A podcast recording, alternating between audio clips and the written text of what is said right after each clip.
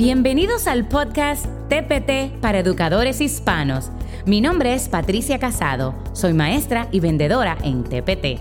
Este podcast es un lugar donde aprenderás las mejores prácticas para crear y vender tus productos en Teachers Pay Teachers. Si estás pensando en abrir tu tienda o ya tienes una y quieres perfeccionar tus habilidades con todo lo relacionado con Teachers Pay Teachers, este es el lugar correcto para ti. Hola, hola. El episodio de hoy será un tanto diferente ya que estaré recibiendo a mi primera invitada, que es nada más y nada menos que Keira Lebrón. Muchos la conocen por la Misa de Español y Edu Emprende. El trabajo de Keira en la plataforma de Teachers Pay Teachers ha sido una inspiración para muchos y su dedicación para crear recursos educativos de alta calidad en español es verdaderamente impresionante. Además, estoy muy agradecida de que Keira haya llegado por todo lo alto a la comunidad hispanohablante al presentar en la conferencia de Teachers Pay Teachers del 2022. Es importante tener líderes como Keira que aboguen por la inclusión y la diversidad en esta plataforma. No sé si te hayas dado cuenta ya, lo emocionada que estoy de tenerla aquí hoy para hablar más sobre su trabajo y su trayectoria como emprendedora. Keira, bienvenida al podcast. Wow, gracias Patricia. No esperaba esa introducción, pero qué lindo. Eh, Súper contenta de estar aquí contigo y más de que no estoy sola en esto de, de educar a otros emprendedores sobre TPT. Nada, muchísimas gracias por estar aquí y dedicarnos un poco de tu tiempo. Yo quiero que tú nos cuentes un poco sobre ti y tu experiencia como maestra. Ok, pues mira, aunque no lo creas, yo soy una chica introvertida de Puerto Rico. por lo que acabas de decir, quizás eso no parece muy, muy real, pero así es. Como que no, como que no. Sí, he mejorado mucho con esto de TPT, me ha obligado a salir de, la caja. Soy la menor de tres hermanas, estoy casada, vivo en San Juan y he sido maestra por 11 años, maestra de español en nivel secundario, así que preadolescentes y adolescentes. Y no ha sido fácil mi caminar por el magisterio, pero eso es una historia bastante larga. ¿Cómo comenzaste con Teachers Pay Teachers y qué te inspiró a vender tus recursos allí? Ok, pues te contaba que mi, mi, caminar por el magisterio no ha sido muy fácil y yo creo que tiene un poquito que ver con eso, mis comienzos en TPT. Yo renuncié a ser maestra luego de unas experiencias bastante terribles en mis primeros años, pero eventualmente regresé a una escuela maravillosa. Tras cuatro años fuera me sentía como que embotada en mis capacidades educativas, así que descubrí TPT como una usuaria y entonces empecé a usar recursos en inglés, que era lo que más se parecía a lo que yo hacía en español. Ok. Los adaptaba para mis clases, sacaba ideas de ahí.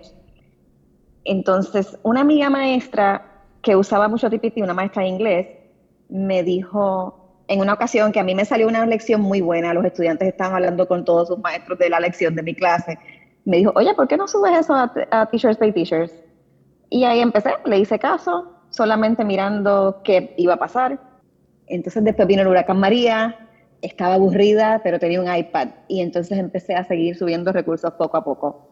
Me parecía una oportunidad importante que los maestros de español también tuvieran acceso a recursos como esos maravillosos recursos en inglés que yo, que yo usaba y que se sintieran bien con los resultados que estaban teniendo en el salón de clases.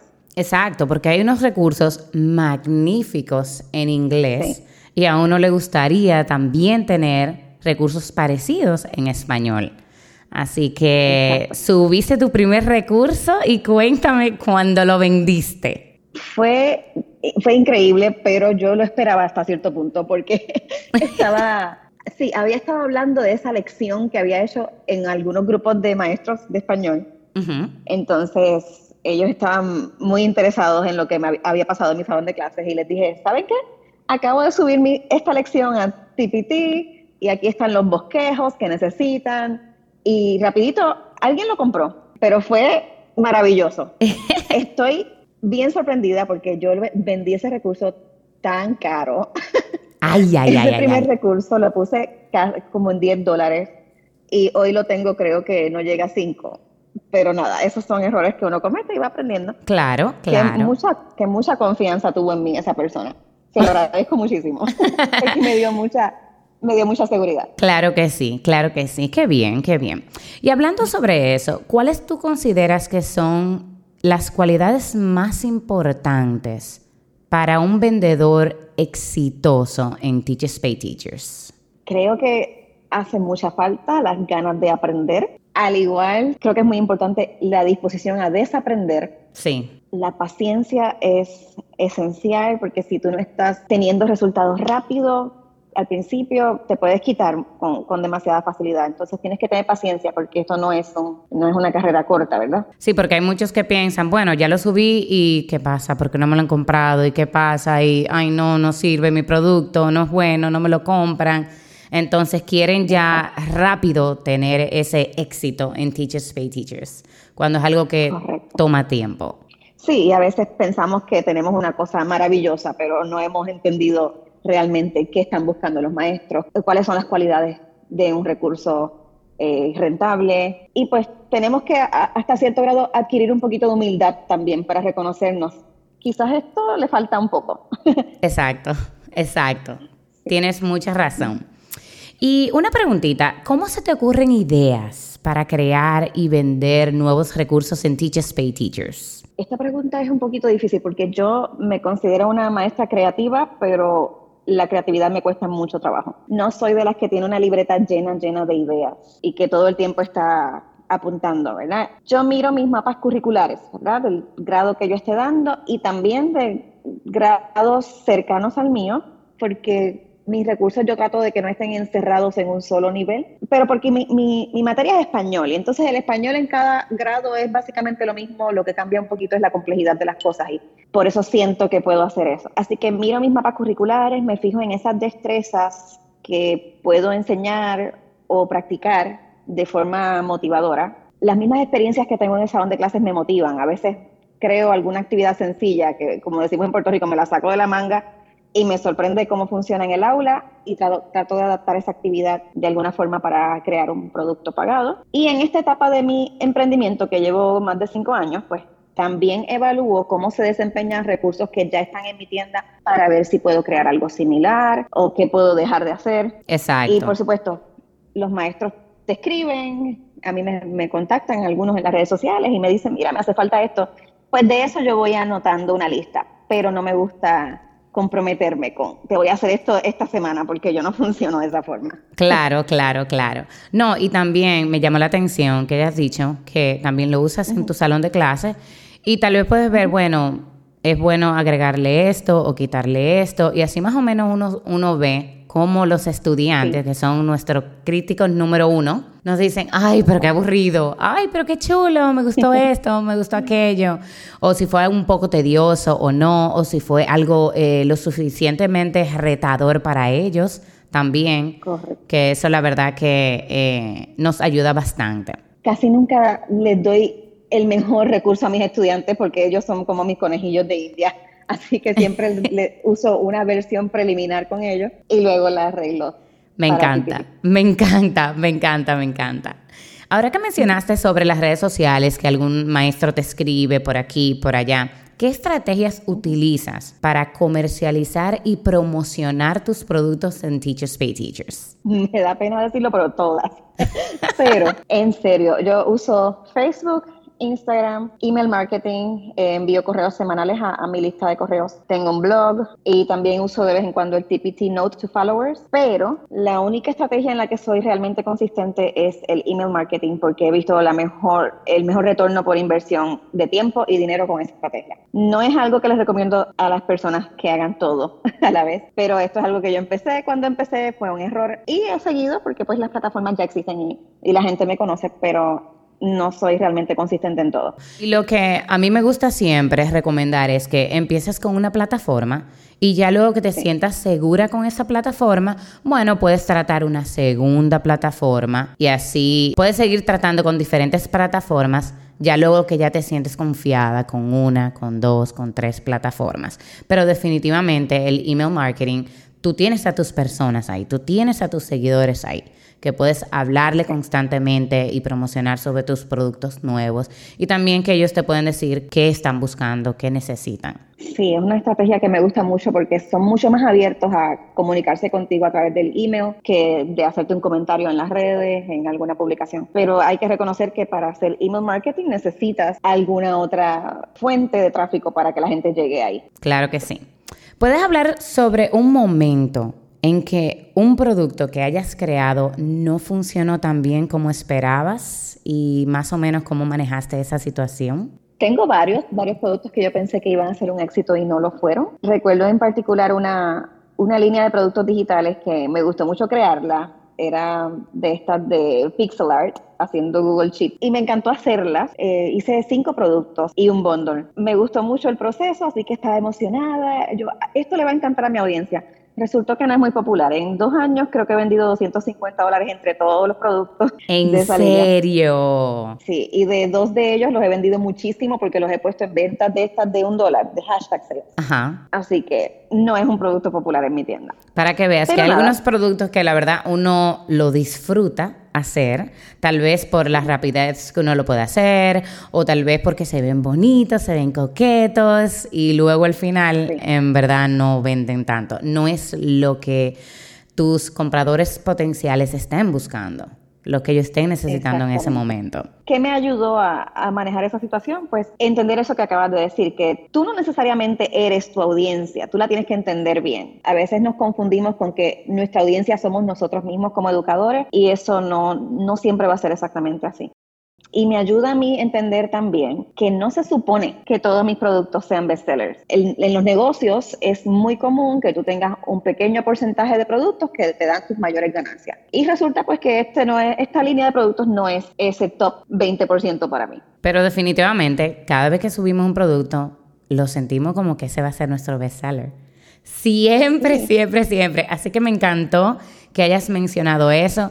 Y también el que tú no eres tu audiencia, solamente porque a ti te gustan o a tus estudiantes le gusta un recurso de algún tipo, también tienes que pensar en otros estudiantes, en otros maestros no solamente en lo que a ti te guste o lo que le gustan a tus estudiantes. Y una preguntita, porque hay muchas personas que me escuchan, ya tienen su tienda, pero también hay otras que quieren empezar a vender en Teachers Pay Teachers. ¿Qué consejo tú le darías a esa persona que va a empezar a vender o que acaba de abrir su tienda en Teachers Pay Teachers? Bueno, pues para quien acaba de empezar, yo creo que si esto es una meta seria, debe hacerse vendedor premium inmediatamente que tenga productos pagados. Definitivamente. Va a tener mejores ganancias, va a ver, va a sentir que esos que ese esfuerzo va a valer la pena más rápido. Para mí es importante que sepa que todo negocio requiere de una inversión y resulta que para vender en TPT cualquier persona puede vender, no tiene que invertir nada, o sea, si quiere vender gratis lo puede hacer, pero eso no necesariamente es conveniente. Así que el que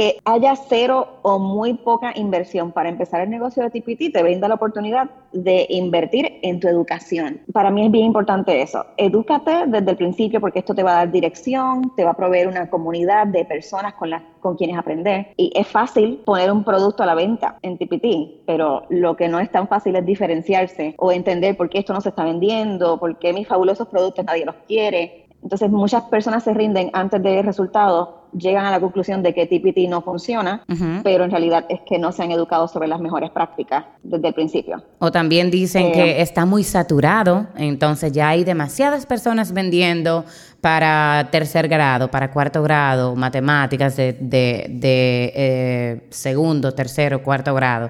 Entonces simplemente dicen, ah, no, mira, a mí no me fue bien en Teachers Pay Teachers. Pero no, no han entendido cómo diferenciarse ni que hay personas que quieren exactamente eso, este producto con ese punto de vista. Lo importante es empezar, romper el hielo y no tener miedo, porque los educadores necesitan esos productos aunque no lo crean. Y si los retenemos, no nos hacemos ningún favor ni a ellos ni a nosotros. Claro. Háblanos de ese momento en que, ahora que estamos hablando de inversión, en que tú tuviste la idea de iniciar tu propio negocio para ayudar a otros maestros a iniciar sus tiendas en Teachers Pay Teachers. Pues era la pandemia, um, llegó marzo, todos, todos nos encerramos y yo estaba falta de inspiración para mi propia tienda de TPT. Yo no sabía nada sobre crear recursos digitales, eh, toda esa carga que vino encima con la pandemia, de que nadie sabía, por lo menos en Puerto Rico no teníamos la, costumbre de usar eh, computadoras en, el aula ni facilidad, pues toda esta carga me tenía bastante abrumada y yo estaba sin inspiración para mi propia tienda. En el 2016 yo había, estaba haciendo mi maestría y había hecho un proyectito en la universidad que tenía que ver con esto de TPT. Entonces dije, déjame retomar este proyecto de enseñarles a otros maestros a crear sus propios recursos y venderlos en TPT. Entonces desde abril a junio me dediqué de lleno en aprender todo lo que necesitaba sobre crear un curso, crear un sitio web y saqué a la venta mi primer curso para maestros emprendedores. En tres meses, Keira, en tres meses aprendiste todo eso. Sí, bueno, no había mucho que hacer en la pandemia. Bueno, la verdad que eh, ese fue tu primer curso, ¿verdad? Porque ahora ofreces otros servicios aparte de eso. Sí, pues mi curso se llama Academia TPT, todavía existe, lo he grabado dos veces y pienso grabarlo una tercera vez. Y este año, en enero, saqué mi membresía para maestros que ya tienen tiendas eh, activas en Teachers Pay Teachers y quieren llevarlas al próximo nivel, quieren aprender un poco más sobre mercadeo, email marketing, estrategias más avanzadas, análisis de datos. Esa es mi membresía PPT Lab y de vez en cuando, no lo anuncio mucho, pero ofrezco consultorías individuales y auditorías grabadas para tiendas activas. Lo que no hago es consultas individuales para enseñarte cómo abrir una tienda, porque yo creo que mi curso lo enseña mucho mejor que lo que yo podría ayudarte en una hora por Zoom. Claro, y que en verdad en una hora es un tanto complicado explicar todo, si lo quieres hacer correctamente es un tanto complicado. Y la verdad que la facilidad de ya tener un curso grabado, simplemente las personas pueden verlo a su, a su tiempo, al momento que lo vean necesario. Pero me encanta esta idea de la membresía porque cada mes ustedes trabajan un tema en específico, ¿verdad? Así es, Sí, trabajamos un tema. El primer mes de enero de 2023. Hicimos un análisis de datos de 2022, tomando esos datos para hacer planes para el 2023. En el segundo mes trabajamos con vistas previas, también exploramos lo que era la fotografía, eh, mock-ups, imágenes atractivas, ¿verdad? Para promocionar nuestros recursos. Sí y ahora que estamos grabando en marzo, no sé cuándo vas a publicar esto, pero estamos trabajando SEO y descripciones, copywriting, ¿verdad? escritura persuasiva para, para. Perfecto. Entonces tú a, las personas que te siguen, le anuncias unos días antes de que va a tratar el próximo mes. ¿Cómo, cómo funciona tu membresía en ese caso? Sí, trato de anunciarlo con una semana, cinco días antes, cuál va a ser el tema del próximo mes. A veces lo anuncio con un poquito más de tiempo. Pero sí, las personas se pueden registrar para hacer los pagos mensuales o pueden ahorrar un mes completo si si se comprometen al año. Me encanta, la verdad, la idea de la membresía, porque ya es algo que esos educadores están comprometidos a llegar a la meta de esos retos que le pones al mes y veo en las redes sociales lo orgulloso que se sienten ellos al completar el reto y al ver también las demás compañeras haciendo lo mismo. La verdad que me parece fenomenal. Ha sido muy bueno porque hacemos un masterclass, les propongo un reto, tenemos un premio al que están aspirando y entonces a medida que pasa el mes, pues vamos logrando cosas, vamos hablando en el grupo, mostrando qué hemos hecho, compartiendo en las redes y ha sido realmente increíble ver cómo se han motivado. Claro, porque al estar con personas like-minded, como dicen, que están pensando igual que tú y están yendo por el mismo, la misma trayectoria que tú estás yendo en tu negocio en Teachers Pay Teachers, la verdad que ayuda bastante. Que no es una cosa de que, ay, ella es mi competencia, simplemente no voy a hablar con ella, no voy a tener ningún tipo de colaboración con ella, porque la verdad que me va a perjudicar en mi negocio. No si yo me, uno a esas personas que están pasando por el mismo camino donde yo estoy pasando, en verdad, yo voy a crecer y vamos a crecer todas. La verdad que es una comunidad muy bonita que tienes, Keira, con tu proyecto de Edu Emprende, con tu membresía, con tu curso, a todas las personas que le has llegado, la verdad que es digno de admirar. Muchísimas gracias, yo no me lo creo. Bueno, ya tú habías hablado sobre uno de los errores que cometiste al principio, que fue el querer promocionar tus productos en muchas redes sociales. Entonces, yo quiero que tú nos menciones cuáles crees que son los errores más comunes que cometen los nuevos vendedores en Teachers Pay Teachers y cómo pueden evitar esos errores. Además de eso, por favor, no empieces en todas las redes sociales a la vez por favor. pues mira, un error que yo he visto con mucha frecuencia es que ese primer producto gratis que tú subes a TPT sea de baja calidad o que no represente realmente el tipo de recursos que tú vas a hacer, porque esa es la primera forma en que la gente te conoce. Si tienes un recurso gratis de baja calidad, pixelado o que sea algo que cualquier maestro puede ir a Canva y hacerlo en 10 minutos, pues eso no te va a, hacer ningún servicio. Porque simplemente lo ven como que, bueno, es un producto gratis, eh, vamos a hacer lo que sea y ya, y vamos a subirlo, porque tengo que hacerlo como quiera, porque Teachers Pay Teachers no me deja subir un producto de paga como mi primer producto, déjame salir del paso y hacerlo cualquiera. No es una buena estrategia, porque ese, ese primer producto gratis te debe doler un poquito ponerlo gratis. Tú debes sentir, fíjate, este producto debería costar algo, pero no déjame regalarlo para que las personas de verdad sientan aquí en esta tienda yo encuentro recursos de calidad. Exacto. ¿Y cuál sería otro error? Otro error eh, es tratar de ser una solución para todo el mundo. Tú tratar de acaparar todos los grados, todos los niveles y no especializarte. no es lo más inteligente que tú trates de ser una solución para todo el mundo, porque primero tú no eres un especialista en todas las cosas. Cuando tú tratas de ser una solución para todo el mundo, no logras entender realmente qué productos son los que le atraen a tu audiencia, porque tienes demasiados. Entonces es importante que te especialices, veas cómo eso está apoyando a tu audiencia y entonces puedes seguir creando eso o entonces cambiar a, otra, a otro tipo de recursos.